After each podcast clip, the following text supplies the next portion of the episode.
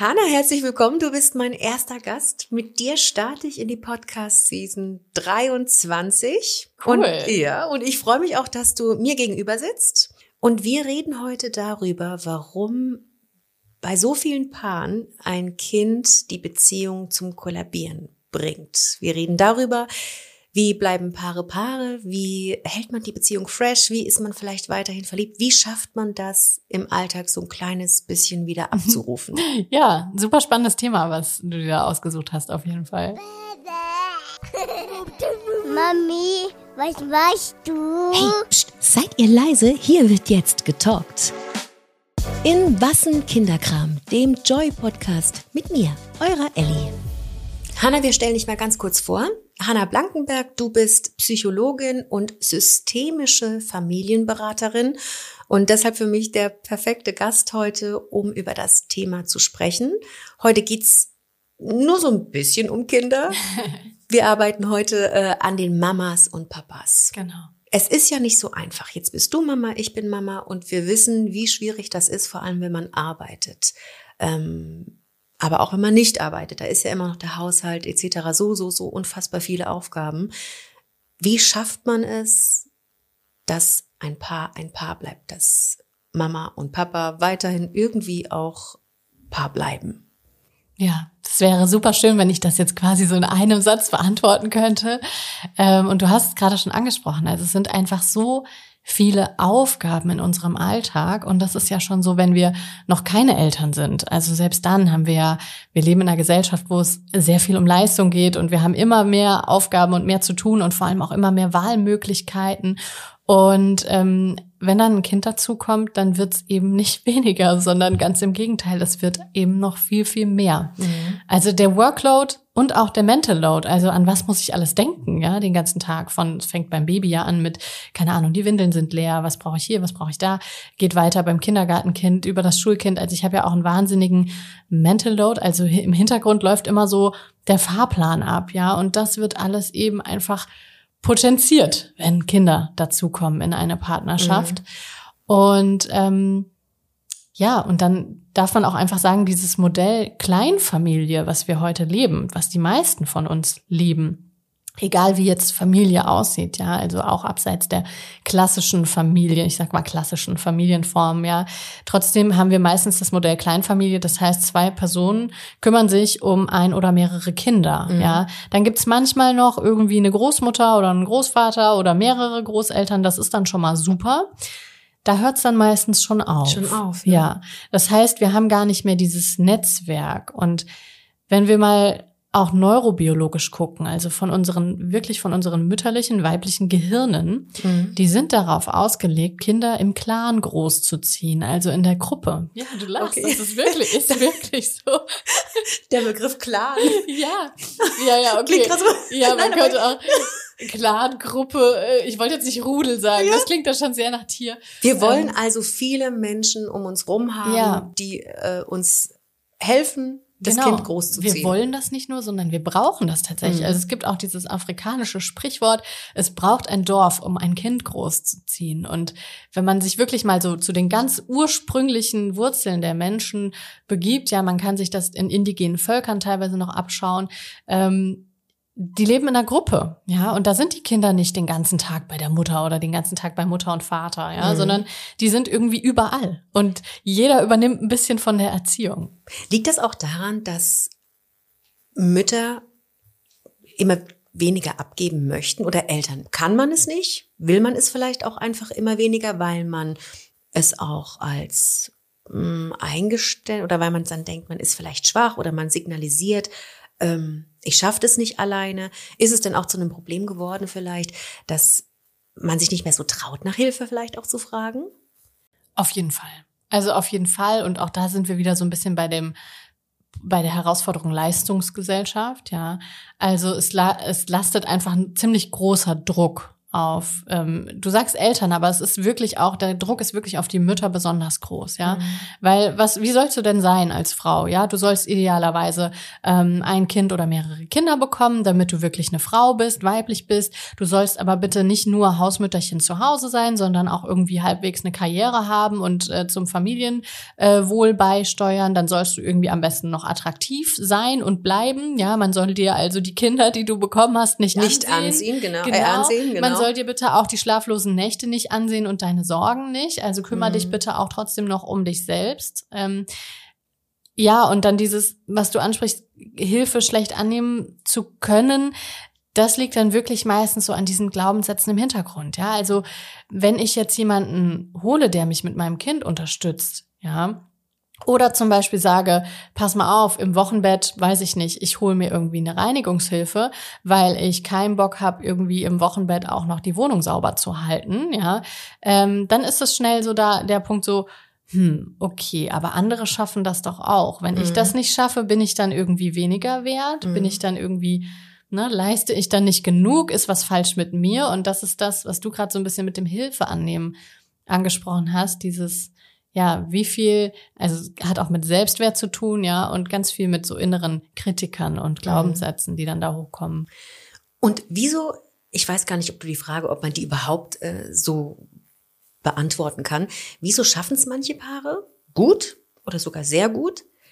Und wieso schaffen es manche Paare wirklich so gar nicht, die vorher aber vielleicht super funktioniert haben oder dachten, sie funktionieren gut? Sagen wir mal so, die bekommen ihr erstes Kind und dann wird das Monat für Monat immer schlimmer und man verliert sich immer mehr und verliert sich extrem als Paar aus den Augen. Ja. Ja, es ist, ich beschreibe das immer gerne wie so ein Mobile, ja, wo so verschiedene ähm, ja, egal was es jetzt ist, ob es jetzt Tierchen sind oder Bagger oder keine Ahnung, was an diesem Mobile dranhängt. Ähm, und da hängen jetzt irgendwie zwei Personen, ähm, ähm, Mama, Papa, ja, und dann kommt ein Kind dazu. Und das ist ja nicht so, dass das dann bleibt, sondern sobald du da was dazu hängst, wackelt das Ganze. Ja, also es bewegt sich ja überall und du musst dann an anderen Stellen irgendwie ausgleichen, dass das nicht komplett schief hängt auf einmal, ja. Und so ist das mit jedem Familienmitglied, was da irgendwie neu dazukommt. Wenn du da was dran hängst, dann kann passieren, dass es in eine Schräglage gerät. Also mhm. es bewegt sich alles. Es ist ja nämlich nicht so, dass wir dann einfach nur ein Paar mit Kind sind, sondern es verändert sich ja wirklich alles, ja. Und ähm, warum es manche gut hinkriegen und manche weniger gut. Du hast gerade schon gesagt, ja, die dachten, sie funktionieren vor dem Kind sehr gut. Vielleicht haben sie auch sehr gut funktioniert, ja, weil das Kind dann wirklich erstmal Dinge aufdeckt, die vorher noch nicht so klar waren. Ja, also vielleicht werden da wunde Punkte gedrückt, die einem vorher gar nicht so bewusst waren, ja, die dann plötzlich äh, auftauchen und zu Konflikten führen. Und meistens kriegen es die Paare besser hin, die relativ schnell ähm, sich entweder Hilfe holen, mhm. extern oder ähm, ja im Freundeskreis, und ähm, bei denen die Kommunikation ganz gut klappt. Also, wenn man es wirklich mal so auf ganz, ganz, ganz grob runterbrechen könnte, dann ist es, ist Kommunikation eins der wichtigsten, ja, einer der wichtigsten Bausteine, würde ich okay. sagen. Du hast jetzt gesagt, die sich Hilfe holen. Meinst du dann damit Hilfe für ihr Kind? Also, dass man da wirklich sagt, okay, du nimmst jetzt bitte zweimal in der Woche unser Kind. Oder meinst du mit Hilfe von außen holen schon, um an der Beziehung zu arbeiten? Also tatsächlich jemanden wie dich, der dann irgendwie hilft, ähm, wieder die Kommunikation gerade zu rücken. Meinst du das mit Hilfe holen oder meinst du tatsächlich in der Erziehung Hilfe holen? Kann beides sein. Also okay. ich würde jetzt nicht sagen in der Erziehung, ja, weil das Kind muss eigentlich erstmal nicht, an dem Kind ist nichts falsch. Es liegt nicht an dem Kind, wenn eine Partnerschaft äh, nicht rund läuft. Ja, das mhm. Kind ist niemals schuld daran und sollte auch niemals dafür in die Verantwortung gezogen werden. Ähm, verantwortlich sind immer die Erwachsenen. Und ähm, die sind auch verantwortlich dafür, sich Hilfe zu holen. Und die mhm. Hilfe kann, wie du schon gesagt hast, verschieden aussehen. Also die eine wäre so ressourcenorientiert, ja, also ich schaue, dass ich ähm, Stressoren in meinem Leben eliminiere, indem ich zum Beispiel sage, okay, ich hole mir ganz praktisch strukturelle Hilfe für meinen Alltag. Sei es, sei es die Reinigungshilfe, mhm. sei es der Lieferdienst für das Essen, mhm. ähm, sei es die Großmutter, der Babysitter, wer auch immer dann einspringt, um die Kinderbetreuung zu unterstützen oder auch die Krippe, der Kindergarten, ja. Ähm, das wäre jetzt so strukturell. Und das andere, was du angesprochen hast, zum Beispiel eine systemische Beratung aufzusuchen oder eine andere Form der Paarberatung, Paartherapie ähm, zu machen, um zu gucken, okay, wie kommen wir hier wieder auf eine Ebene, wo wir ähm, ja nicht nur funktionieren, mhm. sondern auch wieder als Paar wirklich leben und Liebe und Glück und Lust empfinden und alles, was so zu einer wirklichen Beziehung dazugehört. Fängt die mangelnde Kommunikation vielleicht bei Paaren auch oft schon in der Schwangerschaft an? Wir haben eben im Vorgespräch schon ganz kurz darüber gesprochen, dass viele Paare ähm, sich einig darüber sind, ja, wir bekommen ein Kind und die freuen sich und dann bekommen sie das Kind und haben zum Beispiel nie darüber gesprochen, wie sie das Kind dann am Ende des Tages erziehen. Der eine ist dann zum Beispiel total autoritär und der andere ist total anti-autoritär. Ich bin ja immer so ein Freund davon, wenn diejenigen, die uns zuhören, dass die einfach auch so echt was mitnehmen können und dann auch sagen können, okay, pass auf, ich habe jetzt diesen und jenen Tipp. Wenn wir jetzt also jemanden da sitzen haben und der uns zuhört, ähm, ein Tipp von dir ist, dass man in der Schwangerschaft schon ganz klar bespricht, wie man was für ein Erziehungstyp man ist, damit man damit schon mal später nicht irgendwie einen Struggle hat? Ja, unbedingt. Und vielleicht sogar schon vor der Schwangerschaft. Also auch wirklich den Menschen kennenlernen, mit dem ich ein Kind bekomme. Mhm. Ja, wie war das denn in seiner Kindheit zum Beispiel? Was ist das denn für ein Typ? Was hat der oder die denn für eine Vorstellung von Kinder großziehen? Was ist denn unser, ich sage mal, der kleinste gemeinsame Nenner? Ja, mhm. das ist meistens, bei den meisten Eltern ist der kleinste gemeinsame Nenner. Sie wollen ein Kind, was glücklich, selbstbewusst und beziehungsfähig wird. Ja. Mhm. Und sich natürlich, das ist aber so ein bisschen beziehungsfähig, in die sozialen Kontexte einfügen kann. Ja, das ist meistens so der kleinste gemeinsame Nenner. Und dann kann ich schauen, okay, wie ist denn unsere Vorstellung davon, wie wir da hinkommen? Und Jetzt hast du gesagt, Kommunikation am besten schon in der Schwangerschaft, vor der Schwangerschaft. Ja, unbedingt. Unbedingt mhm. sich darüber unterhalten. Ich sage immer, vielleicht auch mal die gleichen Bücher lesen. Weil ähm, so ein ganz häufiges Phänomen, Frauen sind dann ähm, irgendwie schwanger und fangen an, alle möglichen Ratgeber zu lesen, mhm. ja, oder sich da irgendwie total einzuarbeiten in Erziehung, in, weiß ich nicht, Babyzeit, was auch immer, Beikost, keine Ahnung, es gibt ja hunderte. Themen. Ja, ne? richtig. Hatten wir auch alle Podcasts? ja, genau. Und ähm, manchmal fallen die Männer da so ein bisschen hinten runter und sind dann aber auch vor so ein, also die, die ne, wenn die nicht die Eigeninitiative ergreifen und sagen, ja super, lese ich auch mhm. alles, mhm. ja, darf man sie ruhig auch mal ein bisschen damit reinnehmen und sagen, du guck mal, ich lese da gerade ein okay. Buch, da geht es irgendwie um die eigene Kindheit oder um Erziehung und so. Wollen wir uns darüber nicht schon mal unterhalten? Ich fand das total spannend, was ich hier gelesen habe. Das heißt, da fangen viele Mütter oder manche Mütter, sage ich jetzt mal, schon an, ihr eigenes Ding zu machen, indem sie schwanger sind. Das ist ja schon mal was, was ja nur sie tatsächlich körperlich auch erleben. Dann fangen die an, die Ratgeber zu lesen, äh, Erziehungstipps zu lesen. Ja, wie du eben schon gesagt hast, bei Koststilltipps gibt's ja mhm. massig Bücher. Ja. Und ist das schon so, schon so, schon so ein kleines Problem, dass man sagt, okay, da fährt die Mutter schon so ein bisschen ihr eigenes Ding? Kann, muss Kann, es nicht. muss also, nicht. Ne, okay. Es ist so mhm. individuell, ob das dann später zu einer Herausforderung wird oder nicht.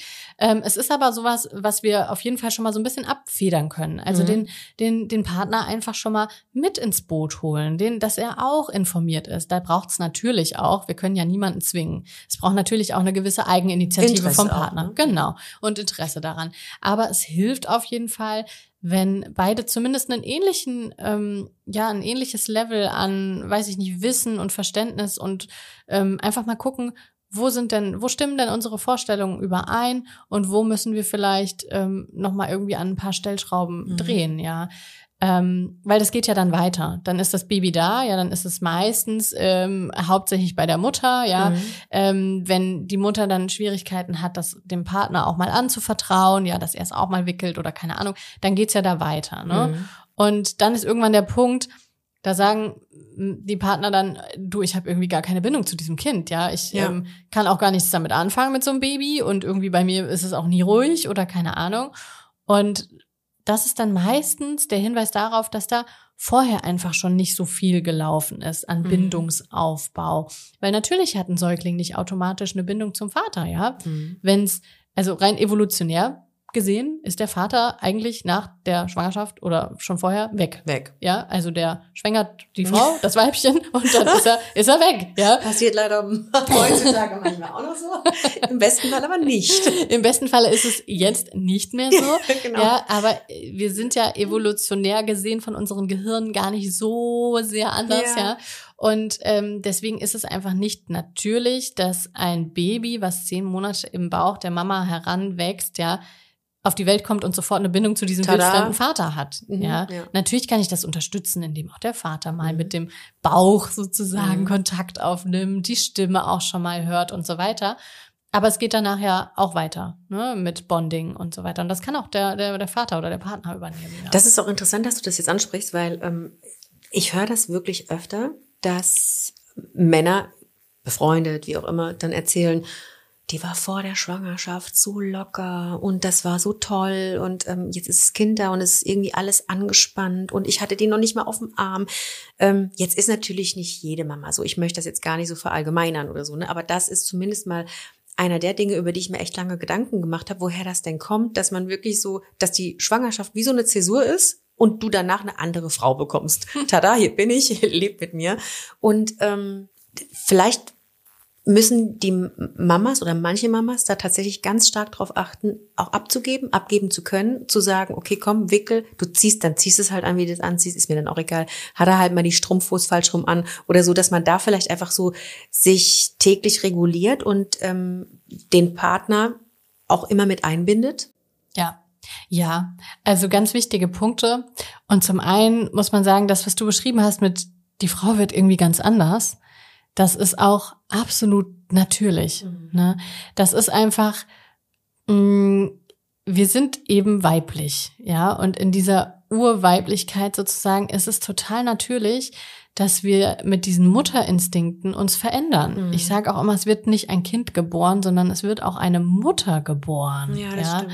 Also so sehr wir uns das manchmal wünschen oder in unserer modernen und ähm, emanzipierten Gesellschaft ja wirklich auch irgendwie das vorantreiben, wir sind dann trotzdem anders. Wir sind meistens nicht mehr genau die Frau, die wir vorher waren. Ja, und das ist auch okay. Ja, dass sich da ganz neue Dynamiken entwickeln und ganz neue Gesichter vielleicht auch zeigen. Ja, die Mutter hat dann einfach auch einen Mutterinstinkt. Die will das beschützen. Die hat eine Bindung.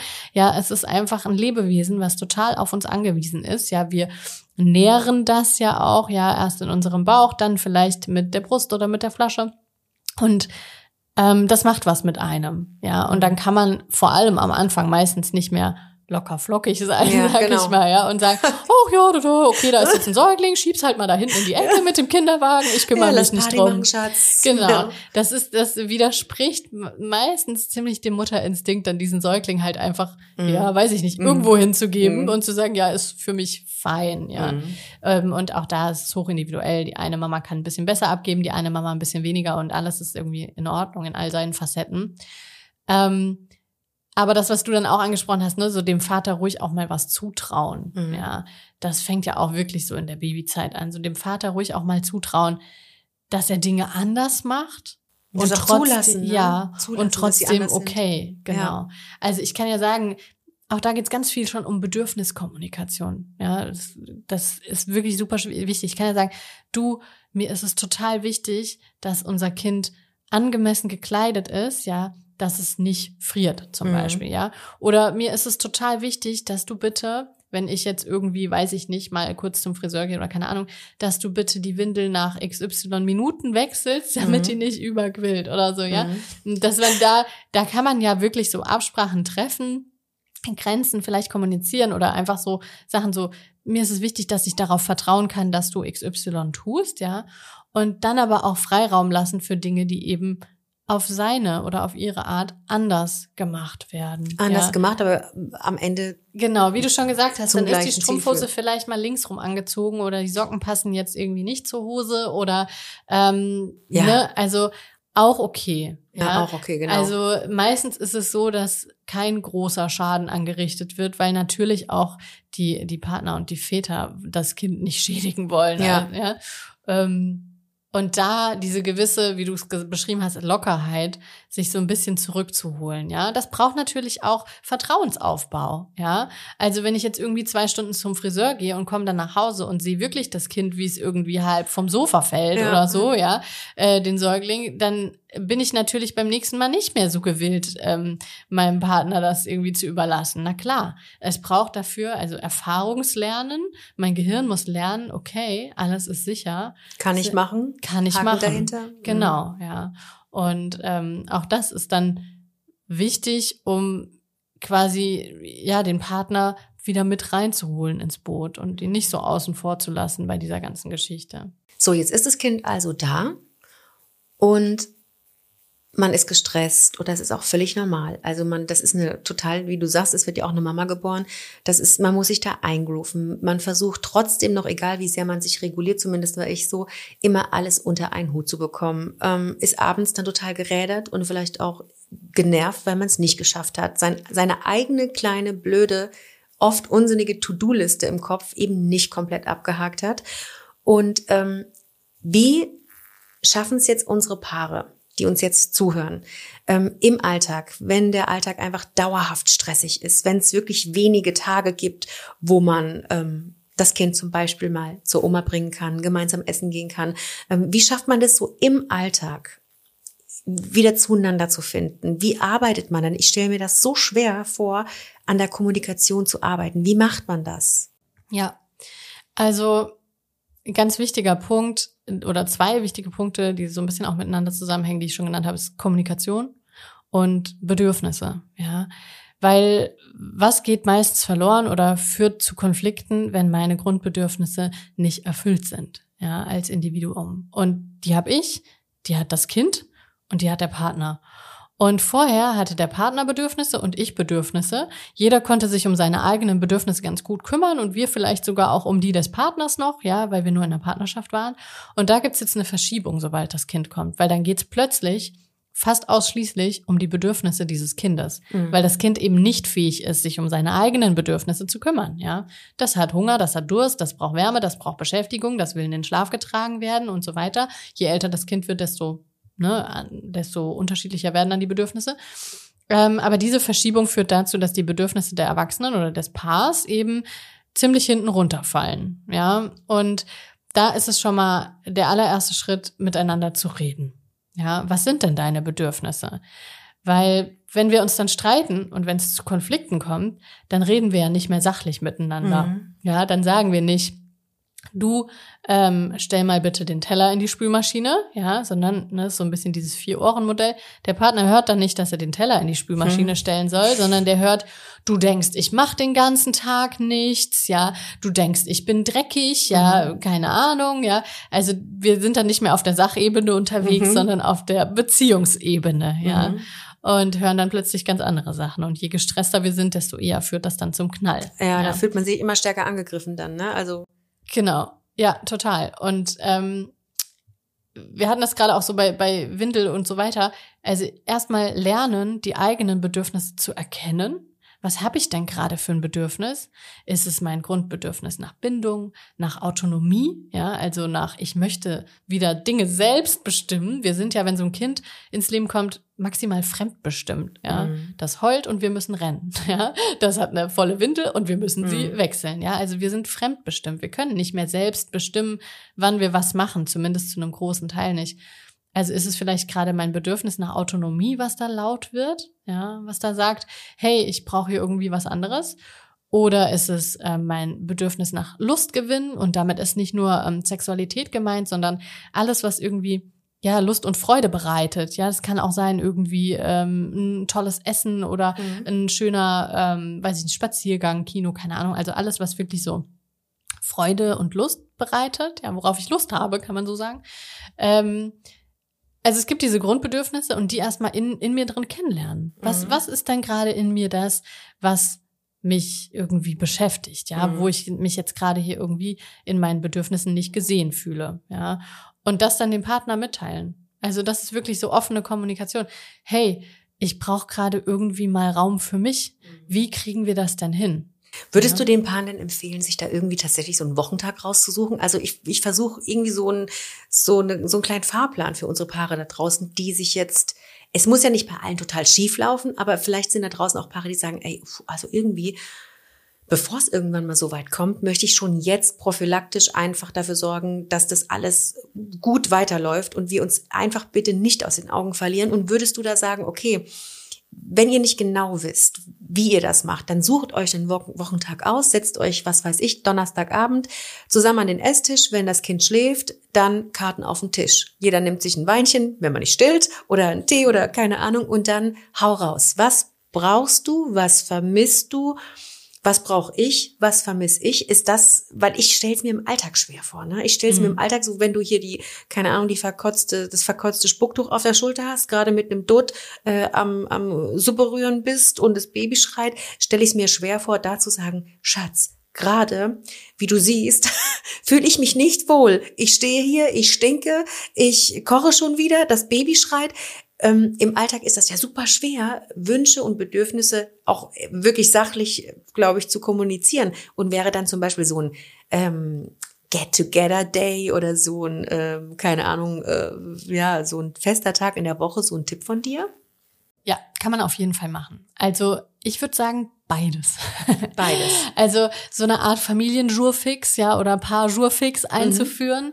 ähm, ist eine super Idee, wenn man es sonst einfach nicht hinkriegt, ähm, regelmäßig sich offen darüber auszutauschen. Ja, und wir also wir kennen das alle, wenn dann das Kind abends schläft, dann ist entweder jeder nochmal mit sich selbst beschäftigt, daddelt irgendwie am Handy oder ähm, weiß nicht, macht irgendwie liegen gebliebene Arbeit, räumt irgendwie noch die Küche auf und dann ist auch schon wieder irgendwie, muss jeder ins Bett. Ne? Mhm. Dann fällt das schnell weg. Das heißt, es kann durchaus helfen, sich da einen festen Termin ähm, zu machen. Einmal die Woche hast du gerade vorgeschlagen, finde ich ist auch relativ sinnvoll und sich dann darüber auszutauschen. Gleichzeitig finde ich es auch wichtig, das zu üben im Alltag mhm. zu kommunizieren. Du hast gerade gesagt, ne, du sitzt, bist irgendwie am Suppe rühren mit dem verkotzten Spucktuch über der Schulter, ja, und irgendwie die Hütte brennt, ja, und der Partner liest dir aber jetzt oh Mano, nicht von der Stirn ab, dass er bitte mal den Säugling nehmen und ja. im Nebenraum diesen Säugling beschäftigen soll, damit du wenigstens in Ruhe die Suppe rühren kannst, mhm. ja. Das heißt, auch da zu kommunizieren. Du, ich brauche gerade irgendwie mal kurz Zeit zum Durchatmen, mhm. ja. Mein Bedürfnis nach Selbstbestimmung oder auch nach körperlicher Selbstbestimmung, ne, wenn mhm. das Kind den ganzen Tag an dir klebt, ja, hast du manchmal hast auch einfach bist du overtouched, ja. genau, ja. Ich brauche gerade mal körperliche Selbstbestimmung. Bitte nimm doch mal unser Kind, ja, beschäftige dich doch mal kurz im Nebenraum mit dem Kind, ja. Mhm. Oder auch, ähm, weiß ich nicht, wenn irgendwie die ganze Küche voll steht und ähm, der, die Partnerin ähm, nicht selber auf die Idee kommt, mal da Ordnung zu schaffen, dann auch zu sagen, du, ich habe hier gerade ein großes Bedürfnis nach Ordnung. Ja, ich brauche das irgendwie gerade, um ein bisschen ruhiger zu werden. Wie können wir das denn machen, dass es hier ein bisschen ordentlicher wird? Bei einigen Frauen, die ich kenne, ist es ja aber schon so, dass sie sich darüber aufregen, dass sie es überhaupt sagen müssen. Ähm, also die dann sagen, das muss man doch sehen, das steht doch da. Ich kann doch nicht jedes Mal sagen, Schatz, bitte, ich habe wieder das Bedürfnis, dass die Küche wieder sauber ist. Schatz, hör mal, also es ist wieder soweit. Ich habe das Bedürfnis, dass die Küche sauber ist. Ähm, wie viel kann man da verlangen? Also kann ich, wie kriegen wir das denn hin, dass das wirklich gut funktioniert? Ist es tatsächlich so, dass ich es jedes Mal sagen muss, mich äh, drei, dreimal tief durchatmen und sagen, Schatz, bitte Küche, kannst du, hast du? Ich kann gerade nicht. Ähm, dass er das von alleine macht. Ich, ich will jetzt, kann ja auch andersrum sein, ne? dass der, dass der Mann sagt, oh hier, du Schatzi, also ich räume jetzt jeden Tag die Küche auf, kannst du auch mal machen. Ne? Mhm. Ähm, das ist schon oft, wo ich denke, okay, ja, dich nervt, dass du es schon ansprechen musst irgendwie. Mhm. Ja, also bis zu einem gewissen Grad ist es halt wirklich so, dass wir nicht erwarten dürfen, dass unser Gegenüber uns Wünsche, Bedürfnisse von der Stirn abliest. Ja, egal wie gut wir uns kennen, wie lange wir schon zusammen sind, wir können einfach keine Gedanken lesen. Ja, mhm. und manche Bedürfnisse sind vielleicht auch ein bisschen schwieriger zu erkennen, ja, andere ein bisschen einfacher. Wenn es jetzt so ist, dass ich wirklich jeden Tag sagen muss, ey, räum bitte die Schüssel in die Spülmaschine mhm. und stell sie nicht oben drauf. Klassisches Problem übrigens. ja, dann wäre das, dann wäre das durchaus ein Punkt, wo ich sagen würde, können wir uns hier mal irgendwie committen, ja? Mhm. Also quasi vertraglich, es muss jetzt kein geschriebener Vertrag mhm. sein, aber wirklich mal festhalten, dass das was ist, worauf wir achten, ja? Weil auch da wieder kleinster gemeinsamer Nenner, was ist denn unser Ziel? Unser Ziel, also und das ist das Ziel von den meisten Paaren, ist nicht, dass wir jeden Tag in der Küche stehen und streiten und um die gleichen ja. Dinge diskutieren. Unser Ziel ist doch, dass wir hier friedlich zusammenleben und uns irgendwie auch noch lieben, ja. Ähm, wie kommen wir denn dahin? Mhm. Und dann wird relativ schnell klar, wir kommen da nicht dahin, indem einer immer sein Bedürfnis äußern muss und der andere es trotzdem ignoriert. Mhm. Ja, natürlich kann das mal passieren. Oh Mist, Entschuldigung, habe ich jetzt irgendwie vergessen. Ich sehe, alles klar, okay, ich stell's mhm. rein. Ja, also auch sowas funktioniert natürlich nur, wenn es einen gibt, der Bedürfnisse äußert und der andere, der dieses Bedürfnis auch sieht und gewillt ist, das auch zu erfüllen. Mhm. Ja, also das ist natürlich ein Geben und ein Nehmen. Ja, es wäre ja auch so schade, wenn so eine blöde Schüssel, da bleiben wir jetzt mal bei dem Beispiel, wirklich zu so einem Killer wird, ne? Wenn so ja. eine blöde Schüssel am Ende irgendwie so eine komplette Kleinfamilie irgendwie zum Kollabieren bringt, weil das potenziert sich ja, dann ist es irgendwann nicht mehr die Schüssel, sondern die Klorolle genau. und nicht mehr die Klorolle, sondern die Schuhe, die irgendwie ja. durch die komplette Hütte fliegen, keine Ahnung. Und irgendwann nervt dich alles. Ja, und irgendwann kommst ja. du schon, steckst schon den Schlüssel rein und denkst, okay, gut, oh Gott, ich schließe die Tür auf und gleich geht's wieder los. Ja, es und gibt was ist alles nicht gemacht, ne? Ja. So, da konzentriert man sich ja schon irgendwann auch darauf, okay, was ist hier jetzt alles nicht erledigt, ne? Und ja. dann bist du schon getriggert und dann ist halt schon einfach, die Explosion steht schon bevor, sozusagen, ne? Genau, ja, ja. Du hast gesagt getriggert, ja, du bist dann quasi schon in diesem, also dein Nervensystem wirklich ist quasi schon in diesem Kampf- oder Fluchtmodus, ja. ähm, also, und das, ja, und das kann wirklich passieren bei Paaren, bei denen sich das wirklich so hochschaukelt. Die sehen den Partner nur und denken schon, boah, ey, ich könnte schon ausflippen. Mhm, ja. Mhm. Also, und da sind wir quasi echt schon im, im roten Bereich, wo ich wirklich sage, jetzt musst du echt was tun, ja. Ähm, jetzt so ist hier gerade Alarmstufe rot, so geht's hier nicht mehr weiter. Und ich frage dann auch ganz gerne die Leute mal so, Wäre das euer Zustand jetzt? Kannst du dir das für die nächsten zehn Jahre so vorstellen? Mhm. Ja. Und manchmal stelle ich auch die Frage, wie lange glaubst du denn geht, das geht so nicht mehr weiter? Bei dir doch noch weiter. Mhm, mhm ja, also wie mhm. lange möchtest du deinem Problem noch erlauben, die Füße unter deinen Tisch zu stellen? Und wann wäre denn vielleicht ein guter Zeitpunkt, das Problem zu verabschieden oder diese Herausforderung mal anzugehen? Jetzt hast du schon gesagt, da gibt's Paare, die sind dann schon in diesem roten Bereich angekommen die sind schon genervt voneinander, ohne dass irgendwas passiert ist. Was ist denn da der Tipp? Ähm, sagst du dann, okay, passt auf, ihr seid da jetzt angekommen, ab in den Urlaub, versucht euer Kind oder nehmt ein Hotel mit Kinderbetreuung. Ist Nähe dann der richtige Weg oder ist Trennung zum Beispiel, zumindest mal räumliche Trennung oder um so irgendwie durchzuatmen, Reset-Knopf zu drücken und sich dann wieder zu finden? Gibt es da so ein, wahrscheinlich nicht, ich, ich, ich ahne die Antwort, aber gibt es da irgendwie so einen Fahrplan, wo du sagen kannst, ey, wenn du jetzt zuhörst und du hast das Gefühl, du und dein Partner, ihr seid genau in so einer Red Zone angekommen, eurer Beziehung, dann jetzt aber loslegen. Und zwar damit, damit, damit, damit. Welche Tipps kannst du denen jetzt geben, damit wir die retten? Hm. Ja, also ähm, kann beides. Du hast gesagt Urlaub oder Trennung, ja. Ähm, kann beides funktionieren, kann beides auch komplett nach hinten losgehen und zwar dann, wenn dann sich trotzdem nichts ändert an der mhm. Kommunikation. Ja, also ein Urlaub macht nichts besser, wenn ich danach wieder genau dastehe, wo ich vorher die Koffer gepackt habe. Ja, mhm. also wenn ich in Urlaub fahre und rede auch da nicht miteinander, dann ist es einfach nur eine Flucht aus dem Alltag die durchaus gut tun kann, die einem mal so ein bisschen Zeit zum Durchatmen verschaffen kann. Wenn ich aber dann wieder zurück bin und nichts hat sich verändert an unserer Kommunikationsstruktur, ja, daran, wie wir uns gegenseitig Wertschätzung entgegenbringen, ja, wie wir unsere gegenseitigen Bedürfnisse achten, dann stehe ich genau da wieder vorher. Genauso wie wenn wir uns zeitweise vielleicht trennen, ja, wenn wir sagen, du, wir brauchen mal eine Weile Abstand voneinander, um zu gucken, wie wir als Paar vielleicht wieder zusammenfinden können. Abstand ist gut, wenn ich aber parallel während dieses Abstands nicht an der eigenen Kommunikationskultur arbeite und daran, wie ich vielleicht gegenseitig die Bedürfnisse achte und mir Wertschätzung entgegenbringe, dann ist auch der Abstand nicht hilfreich. Ja, also weil dann sind wir nach dem Abstand entweder getrennte Leute oder wir machen genau da weiter, wo wir vorher aufgehört haben. Das ja. heißt, Kommunikation ist wirklich, wirklich der Schlüssel zu ja. allem. Ja, Kommunikation, Bedürfnisse und Wertschätzung. Mhm. Ja, also es geht ganz viel um Wertschätzung. weil du hast es jetzt ne mit dieser ich hab, bin noch bei diesem Bild der Mama, die da irgendwie die Suppe rührt und den ganzen Tag irgendwie das Kind bespaßt hat und dann kommt der Vater vielleicht, also wir sind jetzt bei einem sehr sehr klassischen Bild, ne, aber Ja, um einfach genau. mal so kurz da so das plakativ einfach mal zu beschreiben. Und dann kommt irgendwie der der Mann, der Vater nach Hause und ähm, denkt dann auch noch irgendwie, weiß ich nicht, die Frau müsste jetzt auch noch gute Laune haben oder so, ja. Ähm, und da ist es ja dann einfach so, keiner kann dem anderen so richtig Wertschätzung entgegenbringen. Ja, die Frau nicht, weil die einfach durch ist. Mhm. Die hat gar keine, gar keine Kapazitäten, keine Ressourcen mehr. Ja, irgendwie auch noch äh, Wertschätzung zu bringen. Ja, und der Mann auch nicht so richtig, weil der ja gar nicht versteht, was da jetzt zu Hause vielleicht so den ganzen Tag los war und warum Und das weil- so ein Problem ist. Und ja. weil er vielleicht ja auch, und das dürfen wir vielleicht auch nicht vergessen, ja, weil er vielleicht harten Tag hatte. Ja, der hatte vielleicht auch. Ja, er war klar. zwar nicht zu Hause und er steht da nicht mit diesem verkotzten, äh, Ja. bleiben wir bei dem Bild, ne, mit in der Küche mit dem verkotzten Spucktuch und fühlt sich unwohl und kocht schon wieder und hier und da. Der hatte ja vielleicht auch einen schweren Alltag, Ja. irgendwie Stress im Büro, ähm, Stress mit dem Chef, nervige Kollegen oder mm, einfach einen komplett anstrengenden Tag. Und dann treffen da so zwei Menschen aufeinander. Ähm, Hilft es da einfach auch mal in die Rolle zu schlüpfen, auch wenn man selber komplett äh, irgendwie out of order gerade ist, Ja. dass es ganz kurz hilft, okay, mein Tag war jetzt echt scheiße, aber ich frage jetzt einfach mal hier, Schatz, du irgendwie runzelst du die Stirn oder du siehst irgendwie fertig aus, ist was passiert?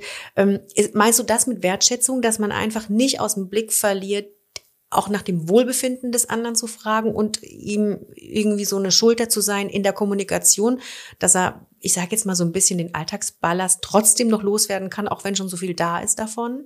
Ja, absolut. Ähm, also das ist eine Form der Wertschätzung. Es gibt natürlich ganz viele. Auch einfach mal zu sagen, hey, ich sehe das, dass du hier gerade ganz schön viel stemmst. Ja, oder ich sehe, du hattest echt irgendwie einen harten Tag, ne? Du warst irgendwie beim Kinderarzt und dann auch noch das und das und so, Mhm. ja. Ähm, Rollentausch ist auch eine total schöne Idee, ja. Also wirklich, das muss man natürlich gucken, wie das ähm, einfach mal, wie das auch machbar ist, ja. Also bei uns zum Beispiel, bei meiner Familie war das so, ich bin dann auch arbeiten gegangen und wir haben uns die Tage so aufgeteilt, dass dann ähm, mein Mann quasi das Kind diesen ganzen Tag betreut hat und ich auf der Arbeit war. Und ähm, das war total schön. Also das war nur eine relativ kurze Zeit, aber es war total schön, um diese, diesen Rollentausch mal zu machen. Also Mhm. ich zum Beispiel habe damals gemerkt, ich hätte mir gerne mehr Updates von zu Hause gewünscht. Ja? Während du arbeiten Vielleicht, bist, ja, vielleicht Mhm. auch so ein Mütterding, aber ich denke, die Mhm. Väter, die, vielleicht haben die das Bedürfnis auch, ja.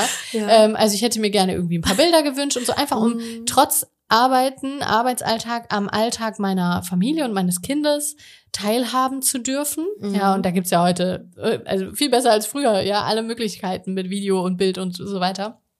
Ähm, und ähm, hingegen hat mein Mann natürlich gemerkt, ja, dass es ähm, auch verdammt hart ist, wenn man den ganzen Tag in Klammern nur zu Hause ist. Der hatte ja? wahrscheinlich einfach gar keine Zeit, Fotos zu Ja. machen. Der war wahrscheinlich einfach komplett lost erstmal und dachte, oh mein Gott, oh mein Gott, wo fange ich an, wo höre ich auf? Ja, und ähm, deswegen, das kann durchaus einfach ein, ein guter Anstoß für Perspektivwechsel sein. Ja, Mhm, Genau, das ist wahrscheinlich der bessere Begriff. Ich habe so Rollentausch genommen. Ich meinte aber jetzt gar nicht so den tatsächlichen Rollentausch, sondern Ja. so im Inneren so ein Perspektivwechsel, dass ich auch, wenn ich gerade selber total gestresst bin, ich weiß, das ist super schwer, also ist ja nicht so, dass mir das immer super gut gelungen ist, ähm, aber so mal ganz kurz zu überlegen, ey, ja, du, pff, der hockt halt auch auf der Arbeit. Mhm. Es ist vielleicht auch belastend, wie du eben schon gesagt hast, von den eigenen Kindern zu merken, ich krieg davon irgendwie acht oder neun Stunden am Tag einfach mal original nichts mit, Mhm. sondern komme irgendwie kurz vorm Abendschlaf wieder nach Hause und habe ansonsten nichts mitbekommen. Jeder hat ja so seine Belastungen. Und da mal so irgendwie, wenn der Busch daheim brennt, einfach mal ganz kurz nochmal echt so einen Perspektivwechsel zu überlegen, okay, was leistet er, was leiste ich? Ja, für ihn ist genauso anstrengend, nur auf eine andere Art und Weise. ja, genau. Und da auch, also ne, da sind wir auch wieder bei bei verschiedenen Baustellen sozusagen. Also wir haben jetzt schon die Kommunikation und die Bedürfnisse, also wirklich dieses tiefgehende, was, wer bin ich eigentlich? Wer bin ich? Welche Bedürfnisse habe ich? Und wie kriege ich die an meinen Partner kommuniziert? Ja. Und dann auch wieder dieses strukturelle. Wo kriege ich Stress raus? Ja. Mhm. Weil das ist auch wieder so hier Kampf oder Flucht, ne? wenn wir vom Nervensystem permanent im äh, Sympathikus unterwegs sind, also permanent denken, wir müssen vom Säbelzahntiger wegrennen, weil wir so einen Stress haben, weil irgendwie die Nudeln überkochen, das Kind schreit, das andere Kind will irgendwas anderes, ja, ähm, oder umgekehrt, der Partner, die Partnerin auf der Arbeit, ja, die irgendwie ähm, einen beruflichen Brand nach dem nächsten löschen muss oder mhm. irgendwie noch ätzende Kollegen oder einen doofen Chef hat, ja. Ähm, wenn wir permanent in diesem Stressmodus sind, sehen wir auch unseren Partner automatisch negativer, mhm. weil unser Gehirn, unsere Amygdala permanent Gefahr wittert. Ja, okay. Die will uns eigentlich einfach nur am Leben erhalten, ja, und sagt, Achtung, Achtung, ja, wo passiert hier irgendwas? Da ja? kommt der mit der Schüssel wieder. Da kommt der mit der Schüssel, ja. Der sie nicht wegräumt, Achtung. Genau, und dann denkt unser Gehirn automatisch, oh weia, ja, oh hier könnte Gefahr drohen und wir sehen mhm. alles, also unsere Kinder, ja. Man sieht rot. Ja, man sieht rot. Wir mhm. sehen alles negativer, mhm. ja. Und deswegen ist ein struktureller Punkt natürlich auch, der zu einer gelingenden Paarbeziehung dazu ähm, zuträglich ist, ähm, Stress rauszunehmen. Wo auch immer ich es kann. Mhm. Ja.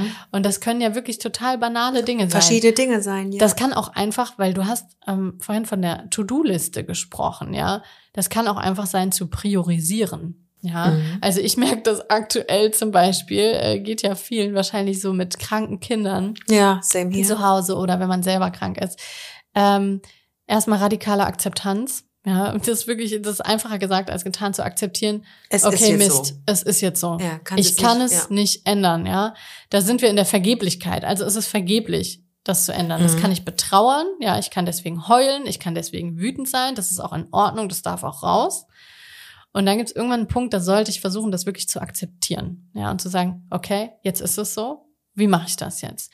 Und dann sage ich immer radikal priorisieren. Ja, mhm. alles, was jetzt nicht nötig ist, ja, sei es die drei Wäscheladungen oder äh, das Staubwischen oder was auch immer, ähm, also ich sage das so, weil bei mir leidet immer als erstes der Haushalt. Gebe ich ganz offen zu, ja. Also ich denke, ähm, es geht vielen so, die gerade zuhören. da ja. lehne ich mich jetzt mal weit aus dem Fenster, aber ja. So die radikale Priorisierung, ja. Ähm, wo kriege ich Stress raus, ja? Ich mhm. mache mir dann nicht noch zusätzlich Stress mit Aufräumen und Putzen und Waschen. Okay, ja? liegen lassen. Liegen lassen, Fertig. der Oma geben, wenn da eine ist, die sagt, komm, ich übernehme mhm. das mal für dich oder so, ja.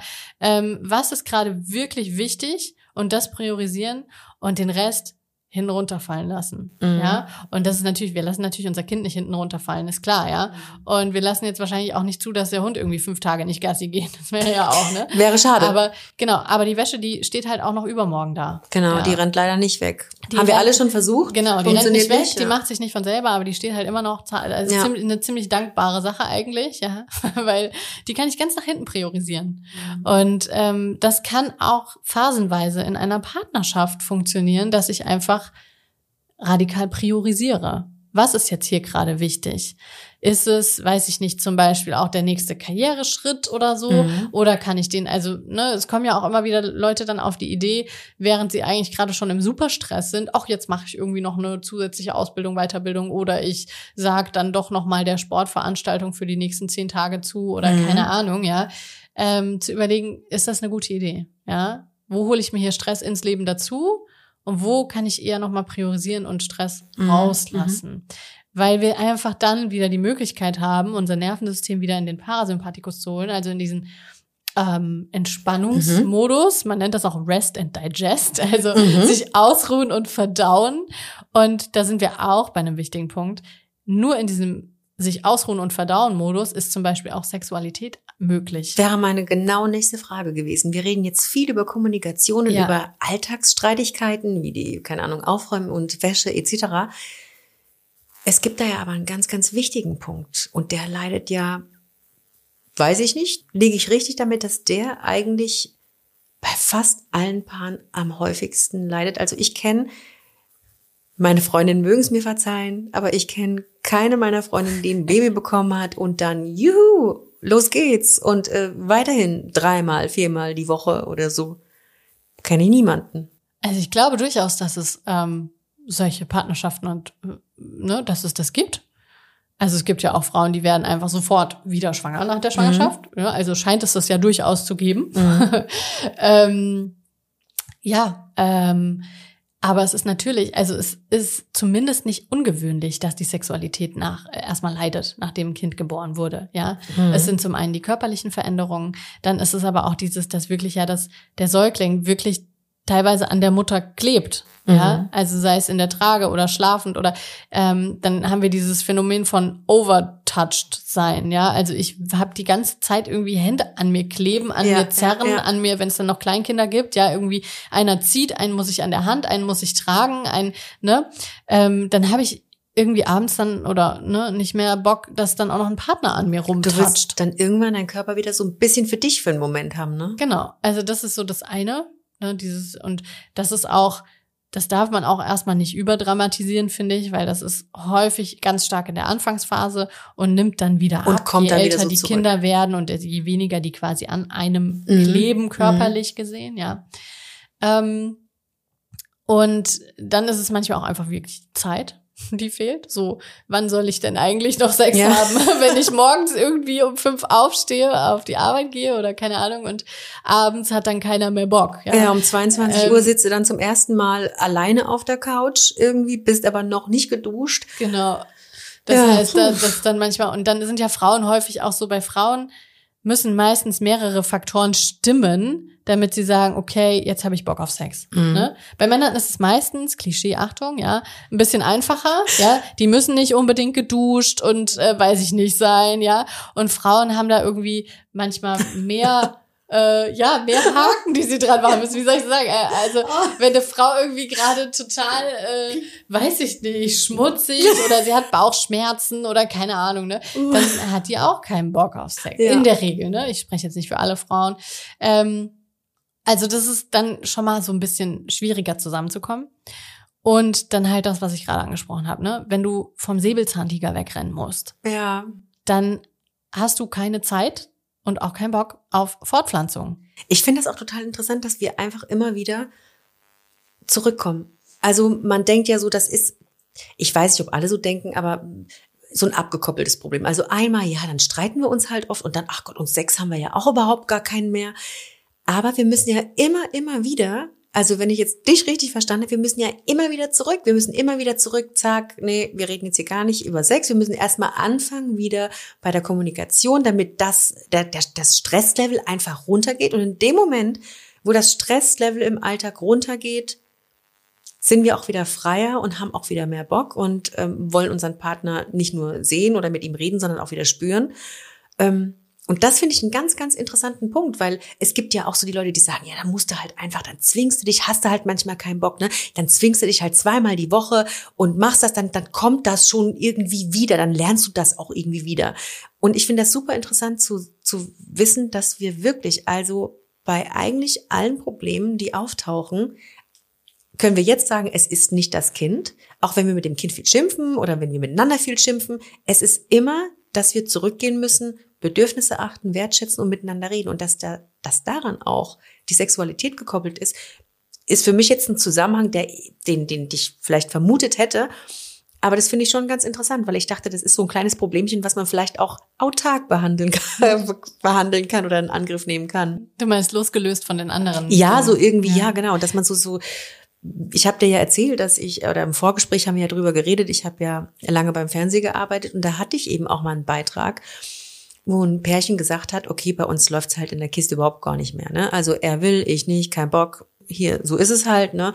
Und ähm, dann haben die sich so eine Sextherapie verschrieben und haben dann gesagt, okay, dann, also auch wenn wir keinen Bock haben, wir haben jetzt einfach, ich meine, es war jeden Tag, aber ich weiß es auch gar nicht mehr ganz genau, wir haben jetzt einfach jeden Tag Sex, bis das einfach wieder bis so dieses ähm, scharf aufeinander sein einfach auch wieder zurück ist, weil wir das wieder kennengelernt oder uns neu, uns körperlich neu kennengelernt haben.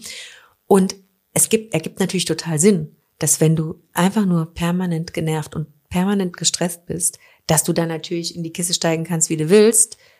Die Libido sagt trotzdem, ciao, ich bin ja. im Urlaub.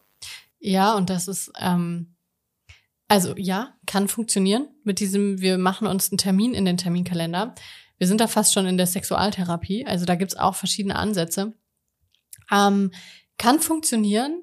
Äh, die Frage ist, funktioniert es für mich? Also auch da wäre ich immer ganz vorsichtig, mir so Pauschaltipps irgendwie rauszuziehen und zu denken, okay, wir machen jetzt Sex nach Termin, ja, weil ähm, für den anderen ist es dann ein weiterer Stressor, ja, also noch mehr Stress. Und nein, jetzt muss ich auch noch irgendwo Sex in meinem Alltag ein, unterbringen. Ein weiterer ja? Punkt auf der To-Do-Liste, Ja, die wir ja ein eigentlich weiterer- priorisieren wollen Genau, und ein bisschen ja. kleiner halten wollen. Und ich weiß auch nicht, wie viel Lustgewinn möglich ist und wie viel Intimität und, und weiß ich nicht, Liebe und keine Ahnung, erfüllender Sex, wenn das so auf Zwang ist. Ja, Mhm. also wenn ich denke so, ich muss mich jetzt hier hinlegen und muss jetzt hier Sex haben oder so, ja, Mhm. oder keine Ahnung.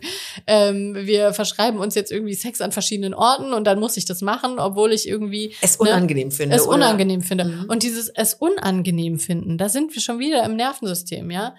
Wenn mein Nervensystem gerade vom Säbelzahntiger wegrennt, dann kann ich mich nicht fortpflanzen. Das ist total unnatürlich. Dann will mein Körper gerade was ganz anderes, ja. Und wenn ich das immer wieder übergehe, ja, sind wir ja wieder bei den Bedürfnissen. Mein Mhm. Bedürfnis nach Selbstbestimmung. Ich möchte bitte selbst bestimmen, ob ich jetzt Sex haben will oder nicht. Ja Mhm. ähm, nach Autonomie, ja, und so weiter, ähm, dann gebe ich da ja quasi, also dann ne, achte ich das ja wieder nicht. Das heißt, es kann funktionieren, muss aber nicht. Mhm. Und ähm, ich würde dann wirklich eher wieder dahin zurückgehen, so, okay, was ist uns denn wichtig? Man kann die Sexualität ja auch anders wieder anregen. Du hast gesagt, ja, ähm, du kriegst schon wieder Bock aufeinander, wenn du jeden Tag irgendwie mit Zwang miteinander schläfst. Ich würde sagen, okay, vielleicht hätte ich dann eher umso weniger Bock, Mhm. ja, wenn ich jeden Tag muss. ja. Und dann denke ich, okay, das habe ich jetzt zwei Wochen gemacht, jetzt habe ich erstmal ein halbes Jahr gar keinen Bock mehr. Jetzt ist over and out. Over ich, bin, and out. ich bin aus dem Business raus. genau. Also ähm, auch da ist es einfach ne so Sexualität, Liebe. Wie wie kann ich denn diese Anziehung auch überhaupt wieder hinkriegen? Und das geht einfach nicht, wenn ich permanent im Stress bin, Mhm. wenn ich total unter Druck stehe, unter Strom stehe und eigentlich andere Bedürfnisse gerade im Vordergrund sind. Also wir haben wirklich diese fünf Grundbedürfnisse, aber nicht jedes Bedürfnis ist bei jedem von uns gleich ausgeprägt. Also der eine hat mehr Lust, Gewinn, Bedürfnis sozusagen, ja, und der andere hat mehr Sicherheitsbedürfnis oder mehr Autonomiebedürfnis. Und auch da ist es einfach wieder zu gucken, wie kommen wir da zusammen? Wie ja. schaffen wir das? Und ähm, ja, deswegen auch da, ne, gucken, wie kriege ich den Druck raus. Mhm. Ich persönlich würde mir da einfach nicht noch mehr Druck machen wollen, indem Ja. ich sage, okay, wir müssen jetzt aber Sex haben. Nee, äh, bin ich auch raus. Also das, aber helfen so Date Nights, dass man so sagt, okay, wenn wir die Möglichkeit haben, die hat nicht jeder. Wir haben sie zum Beispiel nicht. Wir haben keine, keine Oma in der Nähe, wo wir sagen können, ähm, du, pass auf, jeden Donnerstag ist jetzt irgendwie, schlafen die bei dir oder so. Meine Schw Schwester hilft uns da immer ganz gut aus und wir versuchen dann wirklich, wenn sie dann einmal in der Woche da ist und die Kinder von der Betreuung, aus der Betreuung abholt und ähm, bis zum Abendschlaf auch da bleibt, dass wir dann sagen, okay, pass auf, wir haben jetzt drei Stunden Zeit, lass uns zum Thai essen gehen oder lass uns irgendwie in, die, in diese schöne Bar gehen, in der wir irgendwie vor Jahren das letzte Mal waren und einfach irgendwie einen Cocktail trinken, helfen so, bringen uns vielleicht so Date Nights auch wieder zurück. Ja, auf jeden Fall. Also ich würde sagen, Zeit als Paar, ja, ist total wichtig, weil wir waren ja jemand, bevor wir Eltern waren, ja, meistens. wir waren ja ein Paar, bevor wir äh, Eltern wurden.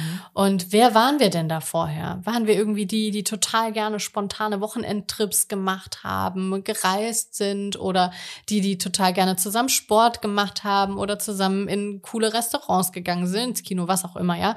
Wer waren wir denn vorher? Was hat uns denn als Paar ausgemacht und Freude bereitet? Und ähm, das muss ja keine Date Night sein. Irgendwie, ich kann mir ja auch irgendwie, keine Ahnung, am Wochenende mal einen Vormittag nehmen, irgendwie was Frühstücken ich. Frühstücken, Mhm. Sport, was auch immer. Also irgendwas, was ähm, ja uns hilft, wieder zu erkennen, wer wir auch abseits des Elternseins sind, wen wir da auch lieben gelernt haben.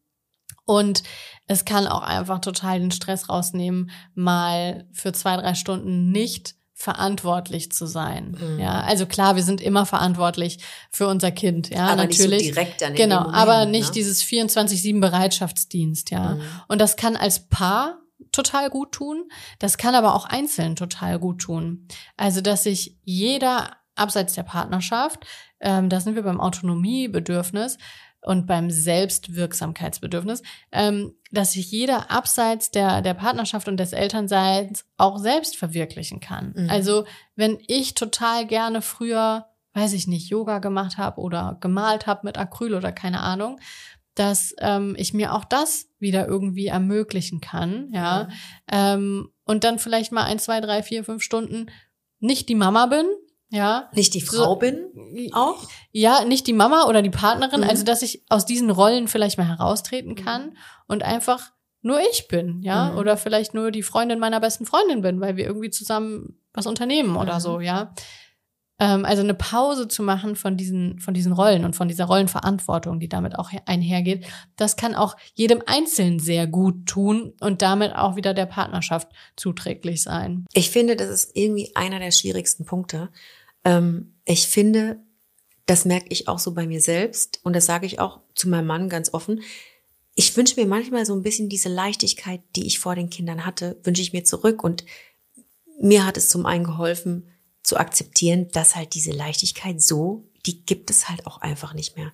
Ja, also ich kann halt nicht, keine Ahnung, von Donnerstag bis Sonntag in irgendwelchen Clubs ähm, feiern gehen mit meinen Mädels und ähm, schlafen und den Sonntag komplett im Pyjama mit äh, Pizza bestellen und irgendwelchen äh, Serien verbringen und so diese Leichtigkeit und auch morgen dies und heute das und ach ja klar, komme ich mit, ich mache das das, das habe ich wirklich, wirklich lange vermisst. Und dem bin ich, glaube ich, auch echt lange hinterhergerannt dass ich so dachte, ich möchte so diese Leichtigkeit zurück, bis mir so bewusst geworden ist, ja, aber diese Leichtigkeit, diese Art der Leichtigkeit, die ich hatte, das geht ja auch einfach gar nicht mehr. Ich bin jetzt Mama, ich bin Mama von zwei Kindern, ähm, Vollzeit arbeitend. Ähm, puh, da bleibt irgendwie wenig Raum für Leichtigkeit. Und ich finde, das ist super, super schwer, mhm. sich so darauf zu besinnen und auch diese Bedürfnisse tatsächlich zu kommunizieren, finde ich auch schwer. Aber bevor man in so eine Red Zone reinkommt, über die wir geredet haben, und dann am Ende irgendwie die komplette Familie verliert, ähm, muss man sich da, glaube ich, echt selber erziehen, oder? Also selber erziehen, selber dazu bringen auch ein bisschen, ne? Voll schön, dass du sagst, man muss sich selber erziehen. Ich sage immer, man, ähm, ja, das, die, die krasseste Person, die ich neben meinem Kind großziehe, bin ich selbst. Mhm. Weil ich selbst mich auch nochmal so ein Stück weit nachbeältere, ne? Auch nochmal Sachen an mir kennenlerne, wo ich vorher gar nicht wusste, hey, wo kommen die denn her? Mhm. Ja. Aber auch das, was du gesagt hast mit der Leichtigkeit, nee, die Leichtigkeit, die wird erstmal so, also in der exakten Form, nicht wieder da sein. Ja, das kann ja sein, wenn die Kinder dann groß genug sind, ja, in der Pubertät sind, ihr eigenes Ding machen, mit Freundinnen lieber in den Urlaub fahren oder keine Ahnung.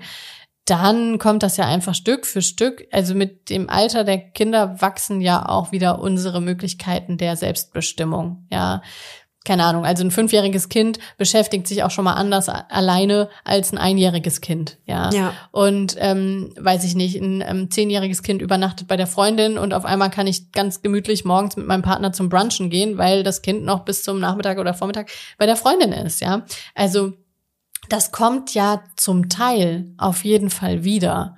Und irgendwann sind die Kinder weg, ja, und dann, und dann vermissen wir sie. Genau, dann vermissen wir und vor allem dann haben wir ja. das, dann haben wir die gleiche Herausforderung, ne, Empty Nest Syndrom. Dann müssen wir uns als Paar auch erstmal wiederfinden, weil wir plötzlich nicht mehr nur Eltern sind, ja, sondern wieder sondern wieder nur Mann, noch Paar. Frau. Genau, und dann haben wir die rückwirkende Herausforderung wieder. Aber das, was du auch beschrieben hast, so dieses alte Leben, ja, oder diese Leichtigkeit aus dem alten Leben gehen verloren. Das ist auch was, das darf man auch betrauern. Mhm. Ja, also es ist so schön das ist, eine Familie zu werden und so toll das ist, Kinder zu bekommen. Es hat eben auch die Konsequenz, dass ich einen Teil meines Lebens verabschieden muss. Mhm. Ja. Und das ist wieder, da sind wir wieder bei der Vergeblichkeit. Ja, ich kann nichts daran ändern. Es wird so sein und darf das akzeptieren und auch betrauern. Ich darf darüber mhm. auch traurig sein und ich darf auch sagen, Mensch, das finde ich echt gerade schwierig oder das macht mich traurig mhm. ja, oder das belastet mich, dass das nicht mehr so ist wie früher. Ja. Ich habe jetzt noch eine letzte Frage. Ist jede Beziehung zu retten oder gibt es da irgendwann auch so ein äh, Point of No Return, wo du sagst, okay, also egal wie sehr wir jetzt an eurer Kommunikation arbeiten, egal wie sehr ihr euch da jetzt anstrengt und äh, versucht, es versucht und euch gegenseitig wertschätzt und äh, euch bemüht. Aber Leute, hier ist halt einfach Feierabend. Ähm, ja, schwierig, schwierig zu sagen. Also ich würde sagen, der Point of No Return ist auf jeden Fall, wenn einer von beiden sich absolut querstellt.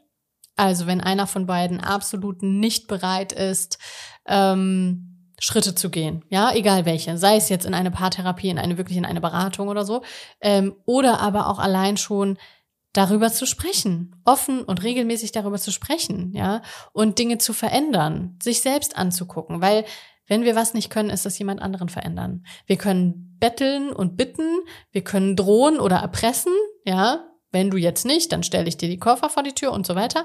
Ähm, aber wir können den anderen nicht ändern. Das geht einfach nicht. Wir können immer nur bei uns selbst ansetzen. Und wenn einer davon, einer von beiden absolut nicht bereit ist, bei sich selbst anzusetzen, dann wird's richtig schwierig. Ich würde nicht sagen, dass das der Point of No Return ist, ja, aber es wird dann auf jeden Fall sehr, sehr schwierig und sehr, sehr anstrengend. Und vielleicht auch unmöglich.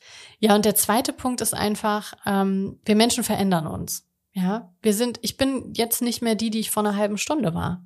Das wäre vermessen, das zu glauben. Ja, wir verändern uns jeden Tag. Wir haben auch, tatsächlich verändern sich auch unsere Gehirne, neuronale Plastizität. Wir haben zum Glück lebenslange Möglichkeit zu lernen und uns zu verändern.